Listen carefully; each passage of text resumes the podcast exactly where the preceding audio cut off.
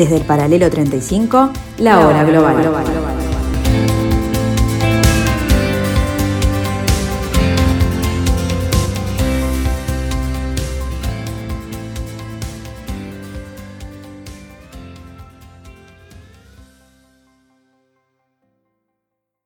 A partir de ahora, la hora global. Desde el paralelo 35, en Montevideo, la realidad internacional por detrás de los titulares. Conducción de Gustavo Calvo. Participan Leo Arari y Susana Mangana.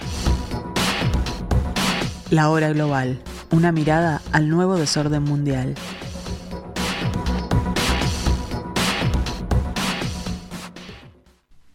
Muy buenas tardes amigos, bienvenidos a este trozo de la programación de Radio Mundo del 1170M de vuestro dial aquí en el paralelo 35, aquí otra vez como ustedes, como cada martes y cada jueves a las 15 horas, aquí en la hora global.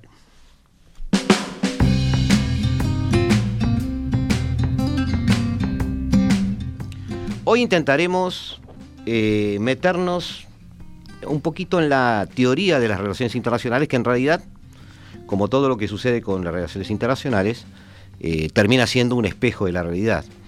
Eh, se ha hablado mucho de este nuevo orden mundial, se ha hablado mucho de esta eh, reconversión de algunos estados en parte de un club o de otro, podríamos llamarlo así. Este, ha tenido mucho que ver también en estas últimas semanas la reunión de Samarcanda, sobre la cual ya hemos hablado con ustedes.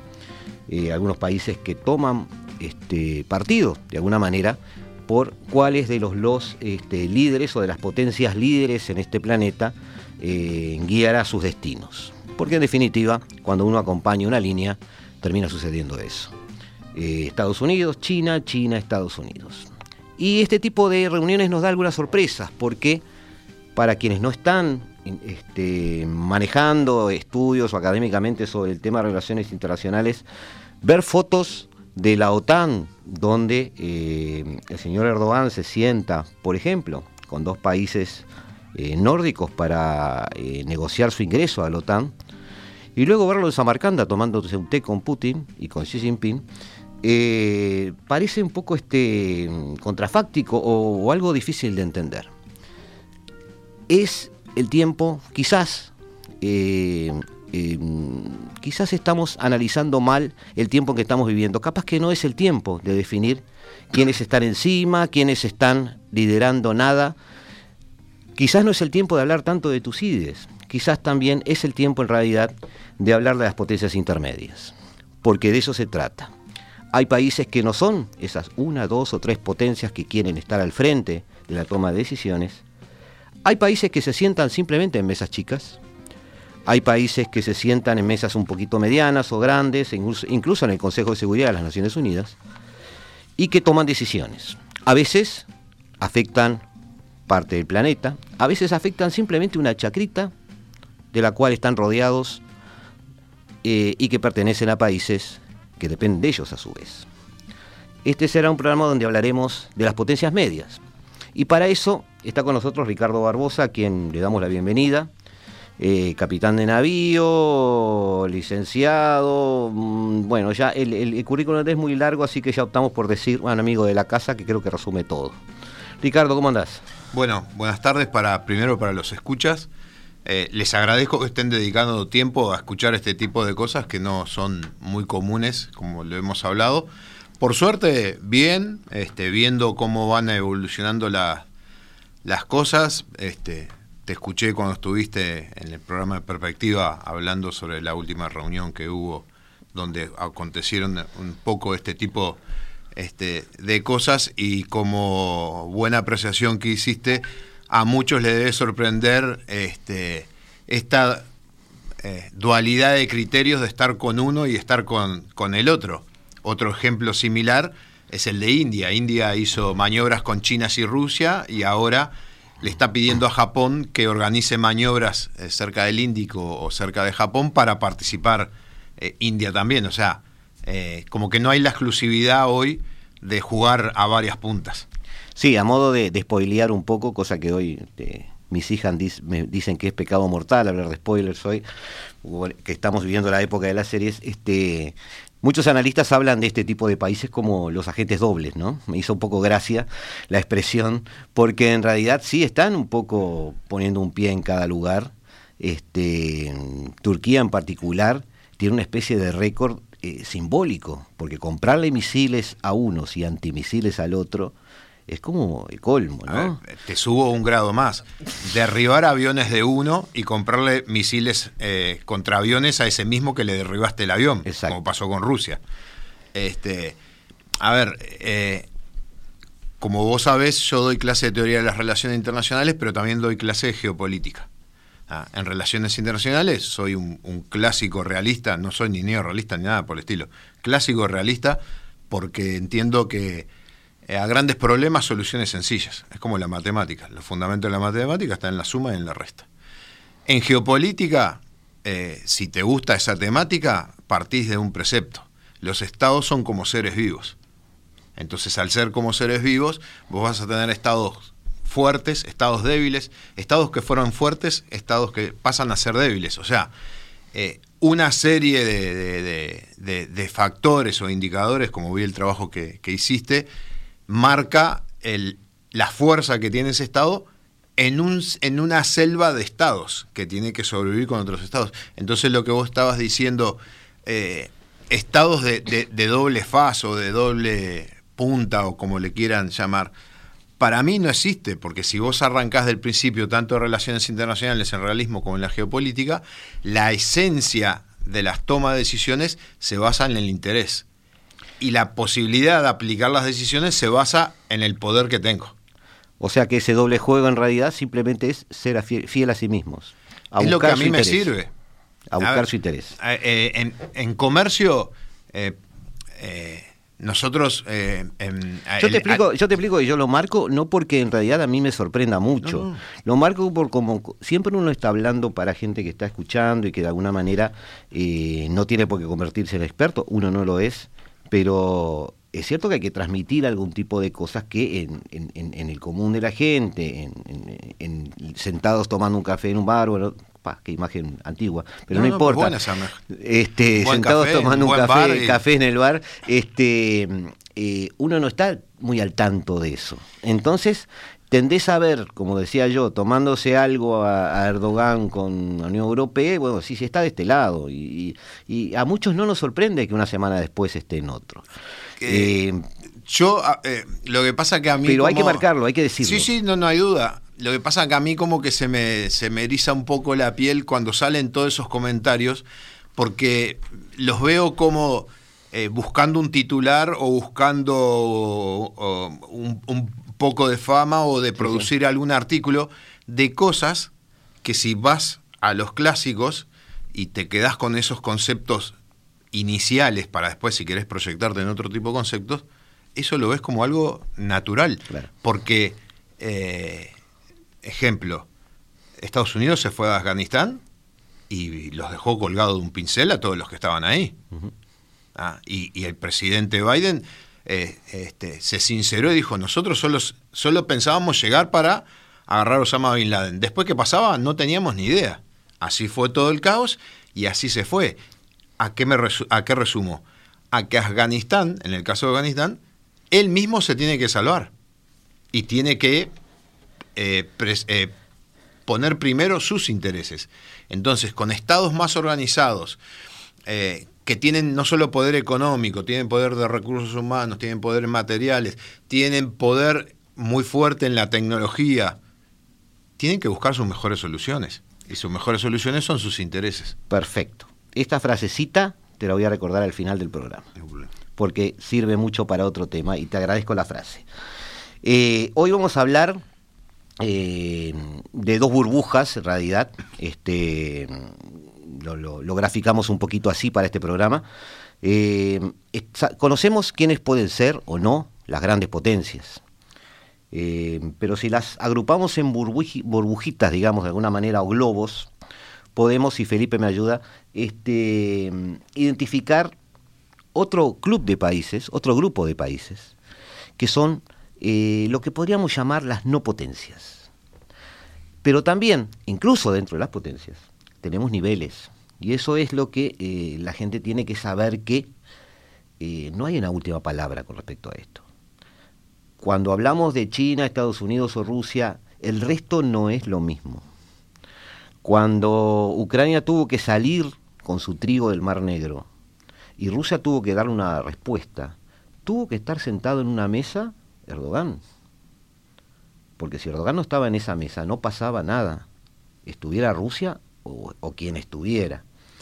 Eh, lo mismo sucedió con la visita de Biden a Arabia Saudita. Esa visita y ese choque de manos y ese té hay que tomarlo. Entonces, estamos dándonos cuenta de que en un momento donde las grandes potencias, que serían, vamos a tirar una línea, Estados Unidos, China, vamos a agregar a Rusia, porque es cómodo. No porque sea realmente una gran potencia, creo, porque se puede matizar. Eh, ¿Qué criterio seguimos, Ricardo, para tratar de agrupar esas potencias intermedias? Yo me anoté acá dos o tres criterios, pero no llego a ninguna conclusión. Hay gente que dice, bueno, hablaremos del Consejo de Seguridad de Naciones Unidas. Yo qué sé, Francia entonces es una gran potencia. Bueno, pero Alemania no está. Entonces hay cosas que no cierran. Eh, las potencias son según la definición que tomé acá de, de Calduch, estados o agentes de las relaciones internacionales que han alcanzado una situación militar victoriosa o un estado de seguridad nacional que proteja su soberanía. Bueno, ahí por el lado militar podría ser, pero hay potencias que militarmente son mucho, pero económicamente han decidido muy poco, como la propia Rusia. Eh, otros buscan la extensión geográfica. Dicen, bueno, potencias son, o las grandes potencias son las grandes, las realmente grandes ¿Y cómo hasta hace 25 años Japón marcaba el ritmo de medio mundo? Eh, eh, a ver, vos, vos creo que estás sufriendo el gran problema que sufre la academia, que le gusta la academia y los que se dedican a trabajar en eso desde un escritorio, que hay que crear indicadores, muchos indicadores, para poder eh, catalogar y cuantificar. Este está más arriba, este está más abajo. A ver, pero esto es como si tuvieras un tambo con 30 vacas. Entonces, para vos son todas vacas de la misma raza, ¿verdad? Pero las empezás a identificar. Si no, mira, esa viene más fácil, aquella es más difícil traerla, esta produce más leche, esta produce menos leche. Esta, cuando la voy a meter y la quiero lavar, eh, reacciona. ¿A qué voy con esto? Podemos eh, inventar un montón de indicadores, un montón de cosas y podemos ampliar cada vez más, pero yo arrancaría con, como dije, con los clásicos. Tucídides decía, en el diálogo de los medios, que la balanza del poder estaba desequilibrada. Existían muy pocos grandes y poderosos imperios, como Atenas, Esparta y Grecia, y muchos estados-nación pequeños y con menores poderes, como eran las pequeñas islas. Ahora, si yo me voy a la geopolítica, en la geopolítica vos tenés la economía, la historia, la geografía y la política. Entonces, para mí la gran eh, eh, eh, aparte de esos indicadores, el indicador es la decisión política de que el Estado decide participar, intervenir, tener peso en, su área, obviamente relacionado con la capacidad que ha ido acumulando. Porque, por ejemplo, vos, en todos los que has nombrado, en el trabajo que yo vi que hiciste, por ejemplo, Indonesia no lo tenés. No. Indonesia tiene un poder tecnológico brutal. Y un ritmo de crecimiento que en pocos años eh, está comiendo los talones a Alemania. Hay que decírselo a los oyentes. Y se está enfrentando a la gran potencia que tiene en la zona, que es China. Pero Indonesia fue el primer país que mandó marina para reprimir a los piratas en Somalia, por cómo le estaba afectando al comercio. O sea, tomó una actitud de potencia regional que pasó desapercibido, pero hubo una decisión política. ¿A qué voy? Ejemplo, otro ejemplo que, me traje. Brasil. Cuando estaba Lula en la presidencia, Brasil, potencia regional, que trató de ser una potencia media. Pero para eso necesitas un montón de indicadores que estén funcionando, obviamente el desarrollo social, el político, judicial. Sí, este, un, paréntesis muy cortito. Eh, Felipe, tenemos un, plano allí que se llama influencias. Eh, seguí hablando, pero quiero ir traduciendo lo que tú estás diciendo en que hay algunos países que deciden influir en la realidad. Claro, es eso, ¿no? Es eso. Entonces. Ahora, eso nos daría un, mapa muy elemental donde vemos gente en todo el planeta que puede estar Claro. en esa situación, países que pueden estar en esa situación. Claro, lo que pasa es que porque no nos enteremos o porque normalmente las noticias internacionales o los tratamientos de temas internacionales, a excepción de vos y alguno contado con los dedos de la mano, prácticamente no ocurre. Entonces, eh, por eso te ponía el ejemplo de Brasil. Lula en el 2010, en marzo del 2010, con un Brasil que había superado al Reino Unido, o sea, estaba como octava potencia del mundo, trató de ser mediador entre Irán y Estados Unidos por el tema nuclear. Claro. Y cuando trató de participar, Estados Unidos le dijo, no, Brasil a Sudamérica. No estás para jugar a nivel eh, de potencia media, sos regional. Bueno, ahí tenemos, ahí acabas de, de dar un, un puntillazo. Hay entonces potencias globales que son intermedias por su porte o por su grado de influencia, siguiendo, tu, siguiendo tu argumento. Vamos a olvidarnos del porte. Grado de influencia me gustó más. Y hay otras que son eh, naturalmente regionales. Claro. Nos Sí. quedamos con ese concepto, amigos, y en unos minutitos volvemos a encontrarnos. Estás escuchando La Hora Global, una mirada al nuevo desorden mundial.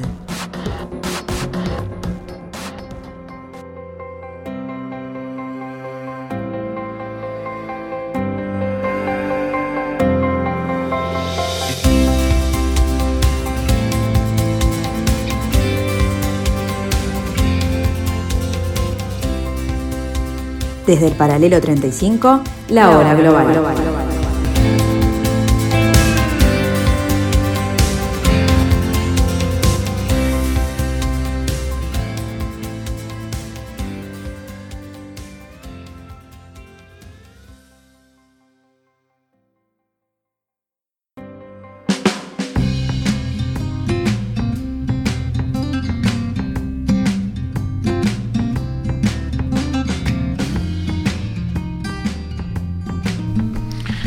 Buenas tardes amigos, seguimos aquí en el Paralelo 35 en la tarde de Radio Mundo por si se lo preguntan, el 1170M de vuestro dial, haciendo la hora global tratando de entender este planeta, este nuevo giro del planeta, este nuevo desorden mundial.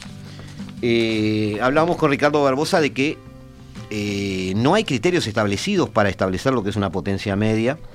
Está muy bien lo que él decía en cuanto, o me parece a mí que está muy bien lo que él decía en cuanto a que lo primero que hay que tener es una eh, vocación de ser potencia, es decir, tener eh, la intención de influir.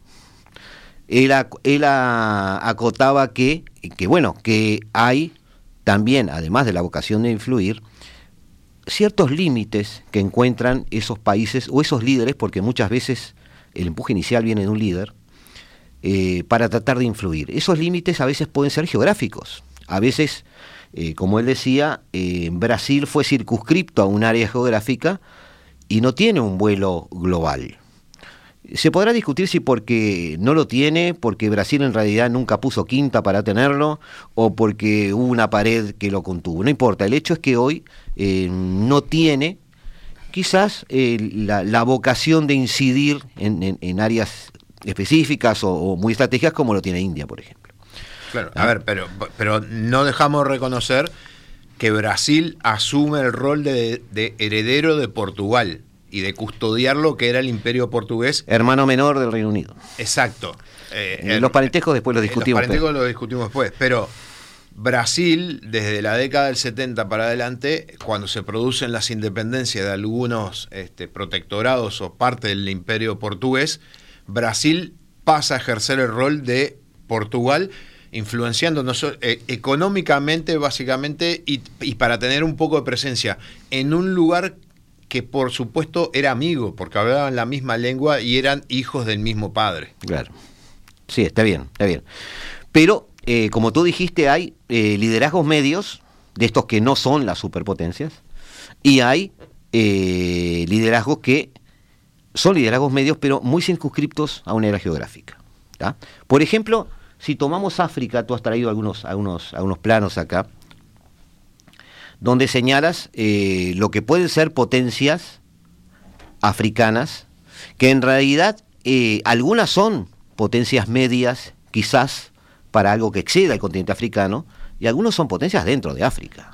Te, te voy a hacer un... Y hay un tema social ahí entre los países. Eh, cuando estábamos en Congo, Sí. en el 2003 cuando fui yo, cuando me tocó ir, que estábamos sorprendidos de la influencia de Sudáfrica en toda la actividad comercial. Y estabas en el Congo. Y estaba en el Congo. No estabas allá abajo. No, no, no. Y hablando con gente de Naciones Unidas nos decían, no, lo que pasa es que Sudáfrica, después de que terminó los conflictos internos, lanzó como una guerra económica y prácticamente del Congo para el sur es todo Sudáfrica. Cuando hubo problemas en Congo, los batallones que vinieron fueron sudafricanos. Y otro de los que aparecía ahí en el mapa... Sí, Felipe, eh, si podemos seguir un poquito con el mapa. eh, Ahora Ghana- vamos, vamos a estar, le aviso a Felipe que vamos a estar un poco lentos con los mapas porque Ah. la idea es hablar de los que están en el mapa. eh, Ghana y Senegal, Senegal con una relación grande con Francia y Ghana una relación grande con el Imperio Británico. Entonces, a través de ellos, los imperios, los antiguos imperios, seguían este, actuando. Por eso en ese mapita, toda la parte que se ve abajo, de amarillo, es la influencia es- económica en de realidad es la- Sudáfrica. es la influencia sudafricana. Totalmente. Está bien, entonces tenemos ahí en el norte Argelia que hoy está teniendo cierta relevancia. En realidad Argelia y Marruecos tienen su relevancia más por eh, la vecindad con Europa. Y la venta de Este, gas. Este, claro, este, no son, eh, digamos, eh, referentes africanos, o sí. Eh, Marruecos se está equipando militarmente más, tiene más blindados que España. Más bien son vecinos con buenos contactos que vecinos líderes.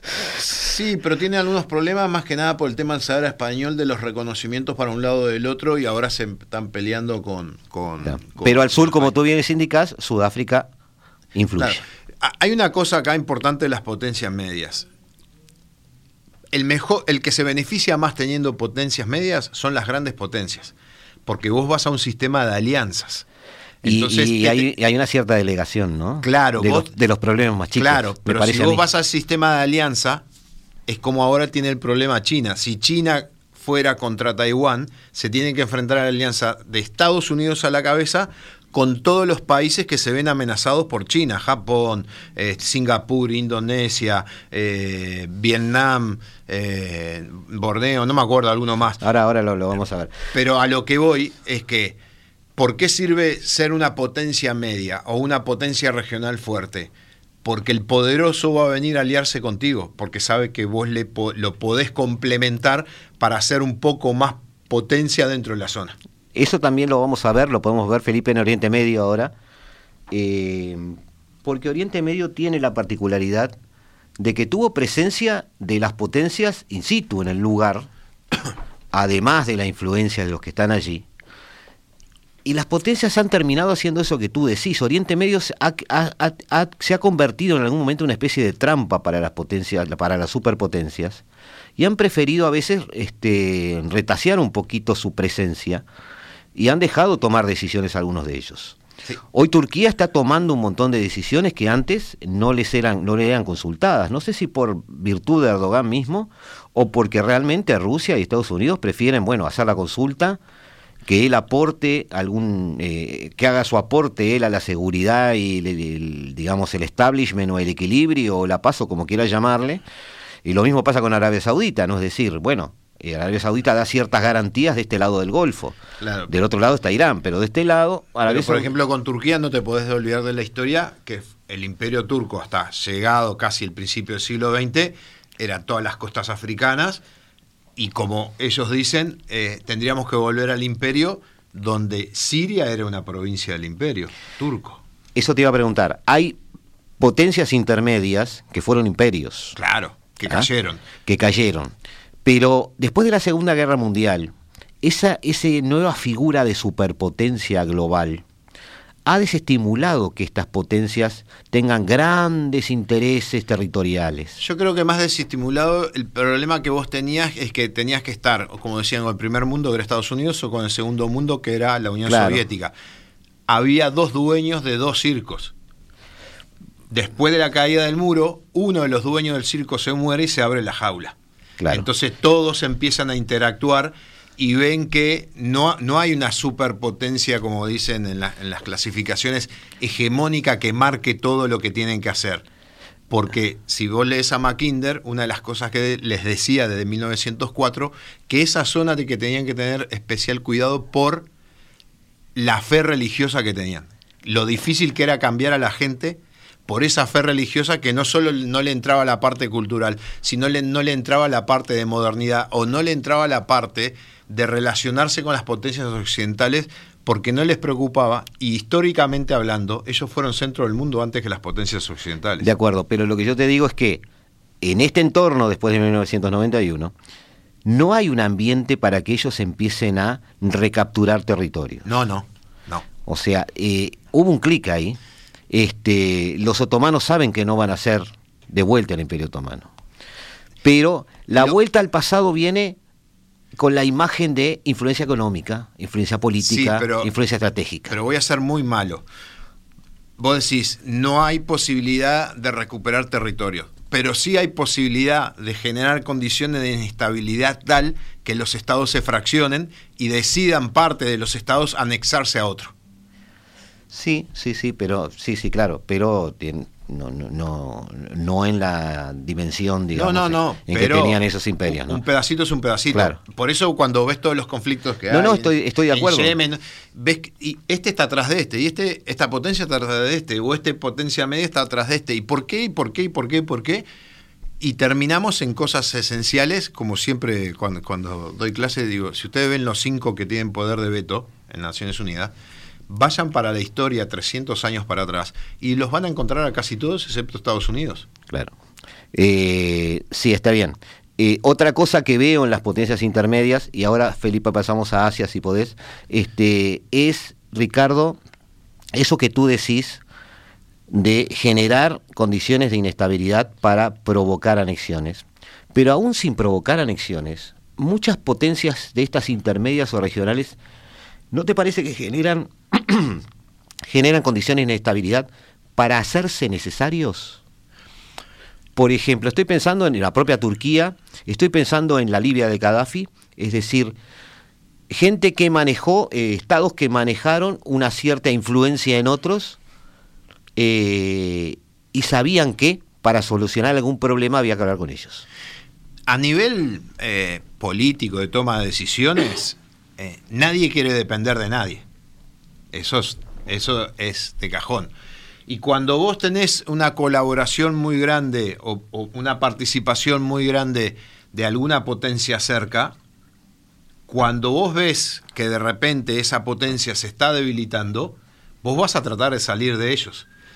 Ejemplo, lo que vos estuviste hablando la otra vez en, la charla ahí en perspectiva, el problema que tuvo Putin en la última reunión en, en Azerbaiyán digo bien, no, en Tajikistán, la, la, última reunión de, del pacto de... ¿Este, ¿Esta semana? Sí, esta semana. En Samarcanda. En Samarcanda. ¿ah? Que el presidente del país donde era el anfitrión les dijo que no reconocían a ni la parte ocupada por Rusia porque ellos no reconocían, ni siquiera reconocían a Kosovo ni, ni Osetia del Sur, ni, nada de lo que Rusia había creado. Se lo estaba diciendo el presidente de Tajikistán sentado ahí, el presidente de Rusia ahí. Y aparte, le estaba eh, por abajo, está tratando de, sacarse esa influencia a Rusia, pero después tuvo el respaldo de China, que China dijo que cualquier problema tuviera Tajikistán, ellos lo iban a defender a muerte, porque es, el, es por donde pasa la ruta de la seda. ¿A qué voy? A que Eso fue un llamado al orden a Putin, ¿no? No hay duda, pero ¿por qué?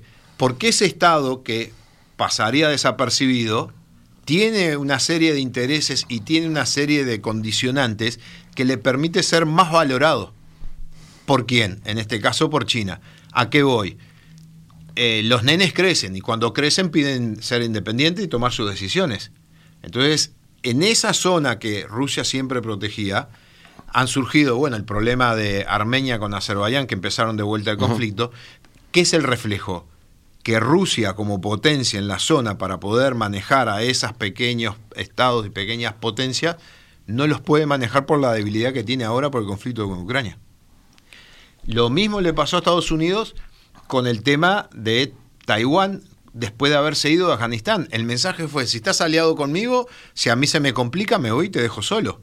Sí, eso debilitó mucho los lazos de dependencia de muchos países que eh, apostaban a Estados Unidos como... Las potencias salieron a buscar confirmar esas alianzas. Estados Unidos por un lado, eh, ayer o anteayer, como digo, la tía Pelosi que andaba de viaje antes de retirarse, estuvo en Armenia. para demostrar el apoyo de Estados Unidos a Armenia y, y supuestamente Armenia tiene el apoyo también de Rusia, pero Rusia no lo está pudiendo apoyar porque hoy tiene una debilidad que es el conflicto de vuelta, lo que decía, de, de Ucrania y las sanciones económicas. Las potencias que, veíamos en el mapa de Asia están claras, es este China y este y después una serie Mira, de en- En países. las misiones de paz yo trabajé con filipinos, indonesios, malasios Ajá.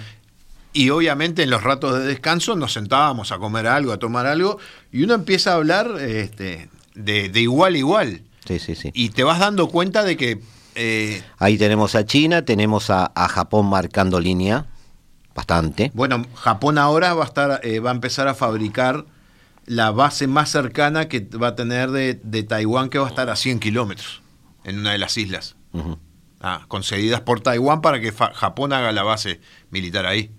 Entonces, potencias medias. Para mí, y siguiendo la geopolítica de relaciones internacionales, son estados que tienen una tradición de eh, hacer presencia en su zona, defender sus intereses más allá de sus fronteras, que son necesarios en el sistema internacional porque las grandes potencias van a buscar alianzas con el uno y con el otro para equilibrar lo que fue histórico y que permite que, que- el, que el mundo funcione sin desaparecer, que es el balance de poder tiene que estar equilibrado. Si está desequilibrado, se genera caos y el caos ataca la economía y la economía perjudica a todos. Hay autores que es, eh, el esquema que estás de, que estás describiendo es eh, obviamente es el que ha sucedido, digo, es, está pasando. No, no, eso no es discutible. Pero hay autores que señalan que esa creación de esa especie de clase media, Mm. por llamarlo así, de poder, eh, que puede haber sido natural o no.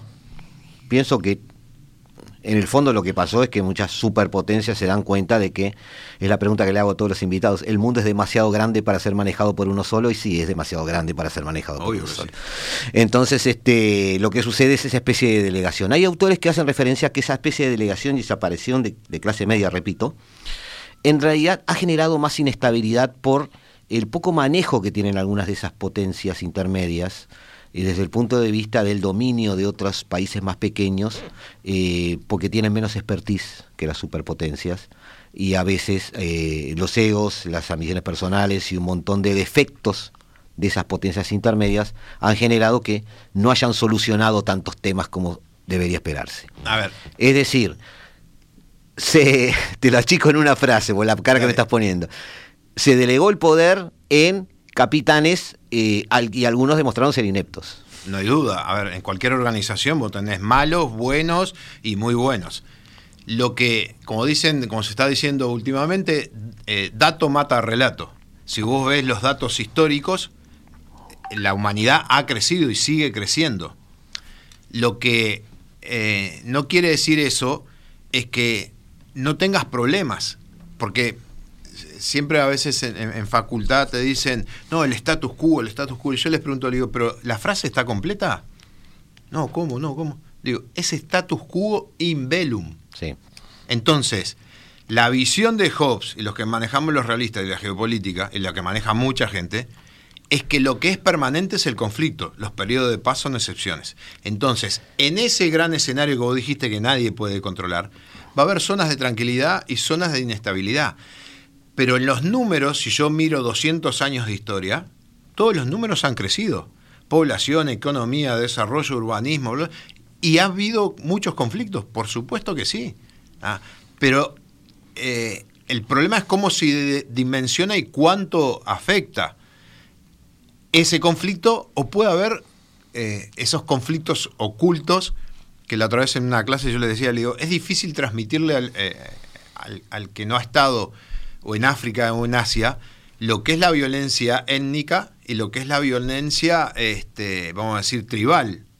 Eh, no- uno, los uruguayos, los que no están estado en esos Claro. lugares, no lo pueden ver y entender. Entonces, eso genera conflicto también. No es que además el problema de fondo es que eso está naturalizado.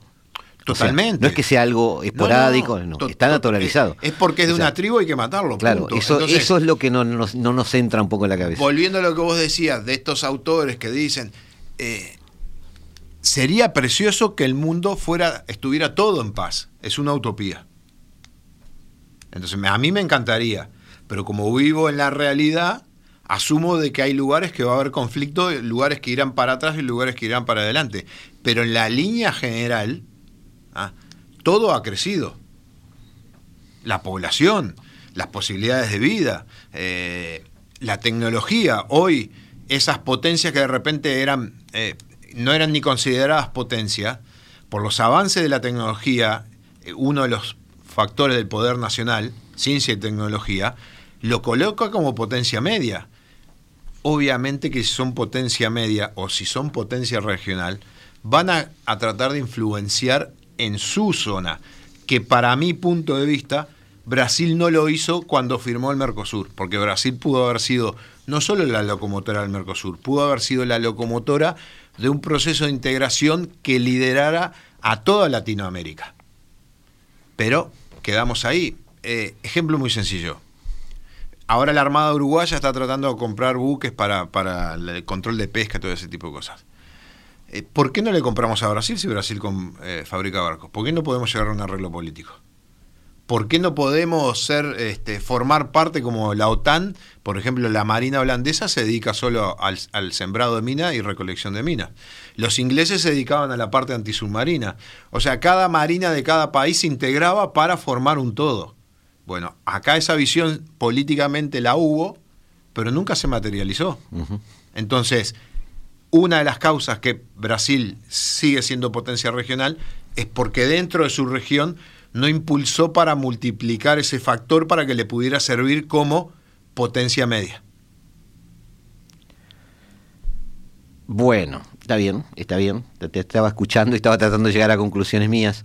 Eh, el hecho es que no tenemos, entonces, Ricardo, índices confiables, una receta, un termómetro que nos diga cuáles son las potencias. Pero vamos a intentar ahora en, la, en el bloque que viene. Bueno, vamos, a, vamos a cruzar líneas. Vamos lo, a cruzar lo que pasa que es hasta dónde querés medir. ¿Querés medir el tamaño, la altura, el peso, el grueso de la piel? No, por eso. vamos, ¿Cómo le crecen las después uñas? De, después de la tanda vamos a, a volver a, a, mezclar dos o tres índices, que fue lo, lo, que yo hice, y que no me da ninguna conclusión válida, pero quiero, por lo menos, veo que eh, hay planetas que se alinean ahí.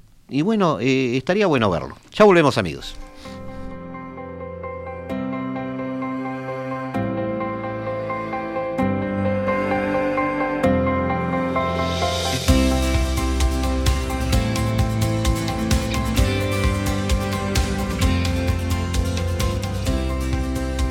Desde el paralelo 35, la hora global.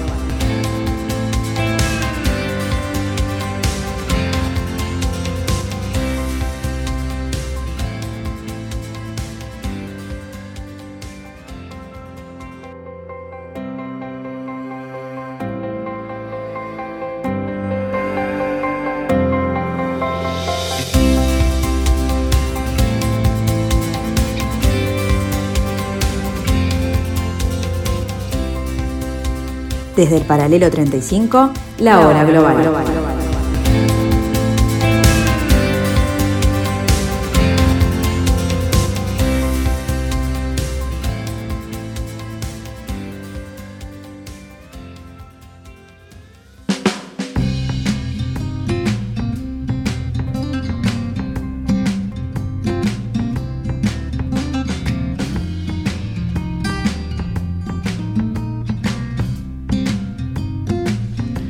Amigos, como, como en todos los programas de Radio Mundo, las tandas arreglamos el mundo. Este, debería, este, si se grabaran las tandas, bueno, estaría muy, muy interesante esto. Eh, Ricardo Barbosa y yo estamos tratando de darle forma a este concepto de eh, potencias intermedias. Eh, hay gente, como les dije, que se fija en el PBI, hay gente que se fija en la extensión geográfica. Alguien en particular, Daniel Morales Rubalcaba, que Daniel, y Ricardo me dice que lo conocía también, eh, elaboró algo que llamó índice de poder mundial, donde lo mezclaba ahí entre dos, tres índices diferentes, un total de 18 indicadores, y eh, hacía algunos juegos matemáticos donde, por ejemplo, medía la producción nacional de cada país, la extensión territorial, los gastos en defensa, los gastos en investigación y desarrollo, eh, volumen de comercio exterior, total de reservas financieras. desde otro orden, desde un poder más socioinstitucional, como lo llamaba él, la población, el consumo per cápita, el consumo de energía per cápita, eh, el gasto en educación, el gasto en salud.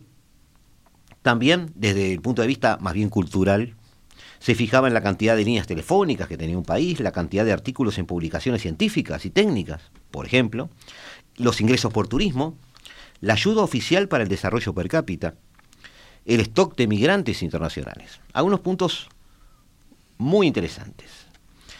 Eso da un índice y da una escala de países.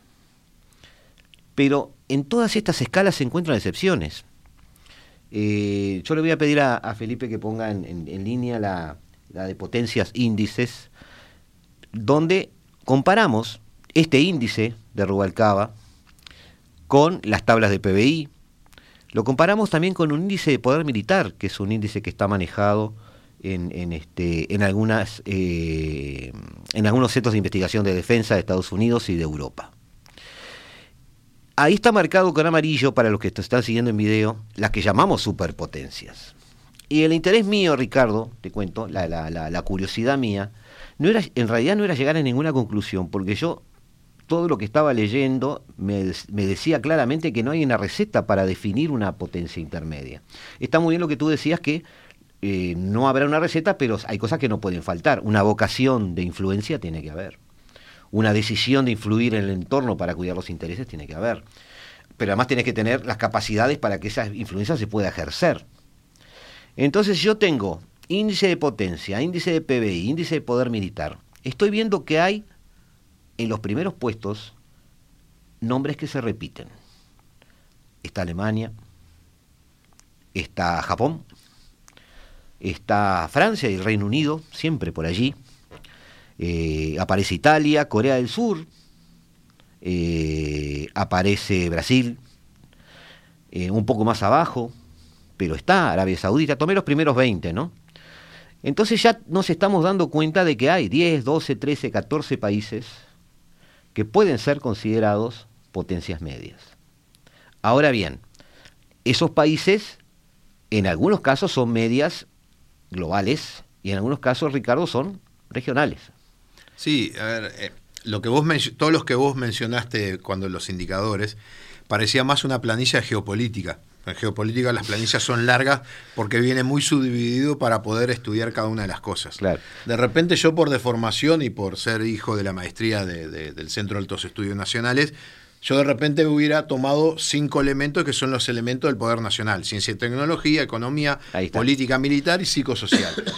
Ahora, lo que vos decís es eh, muy cierto y también marca esa indefinición, porque históricamente a Alemania se le había criticado el poco gasto en el tema militar y lo asumían por un tema de la Segunda Guerra. Ahora con el tema de Ucrania, ¿qué va a pasar? Cambia.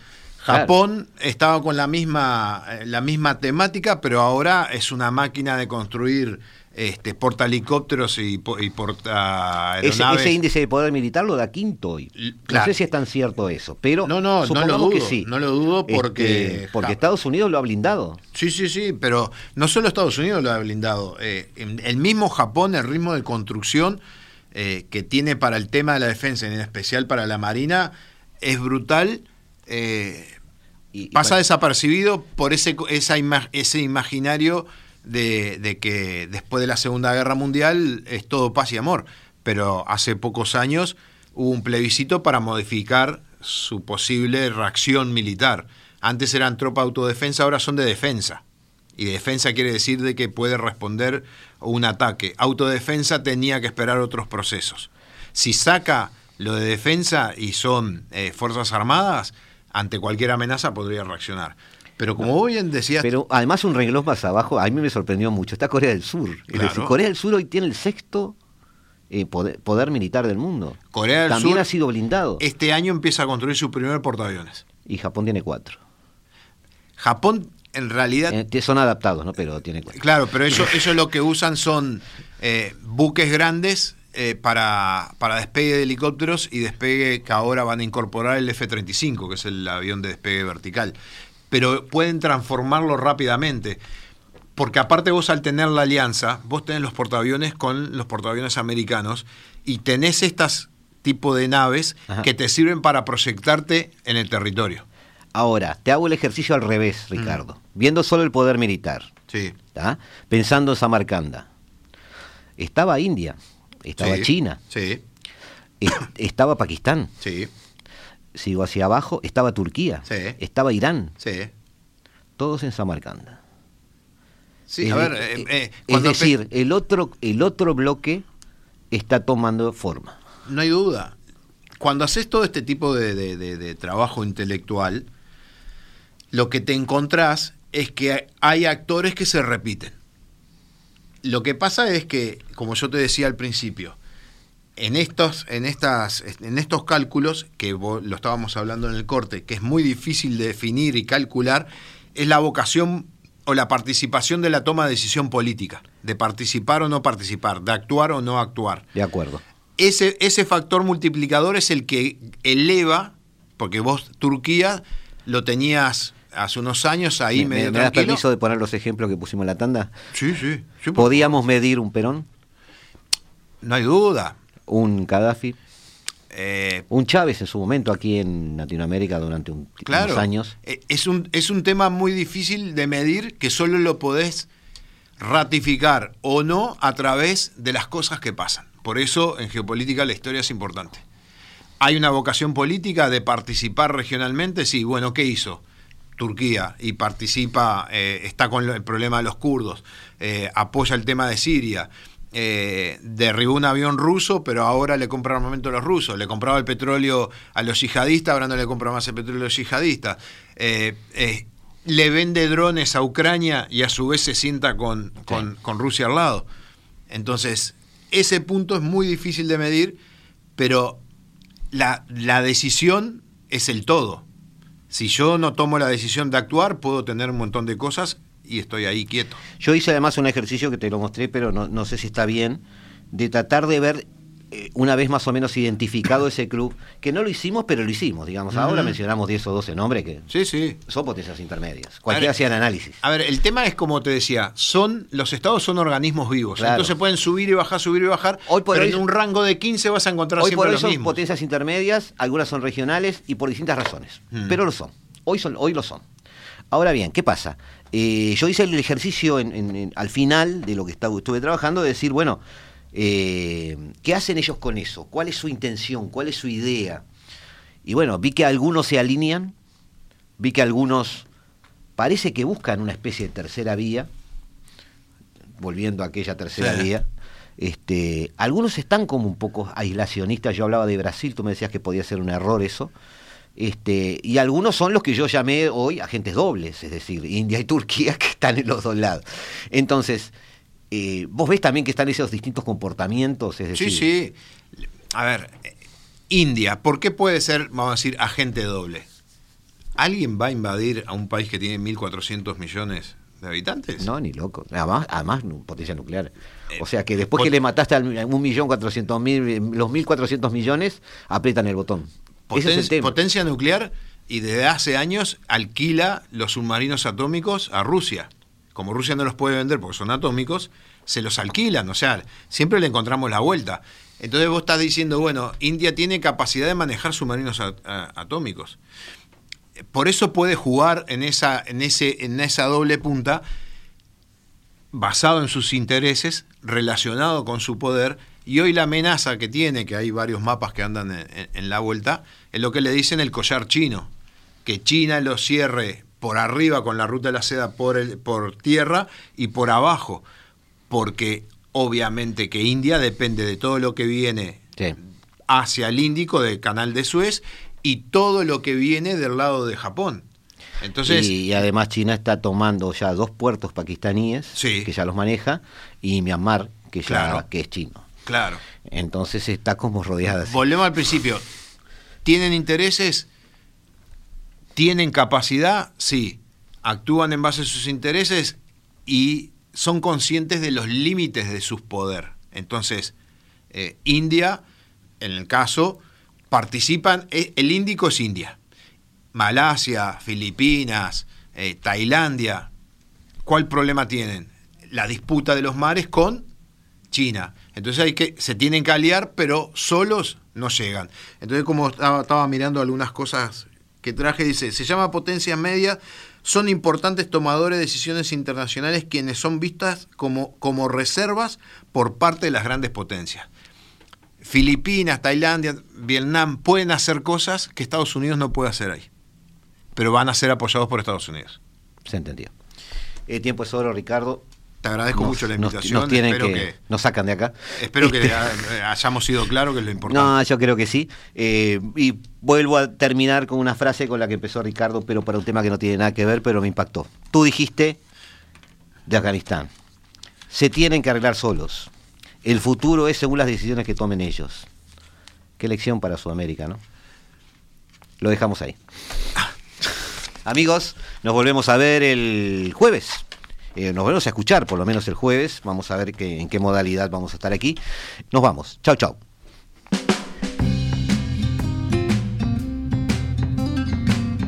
La hora global, martes y jueves a las 15 horas. Repite a las 21 horas.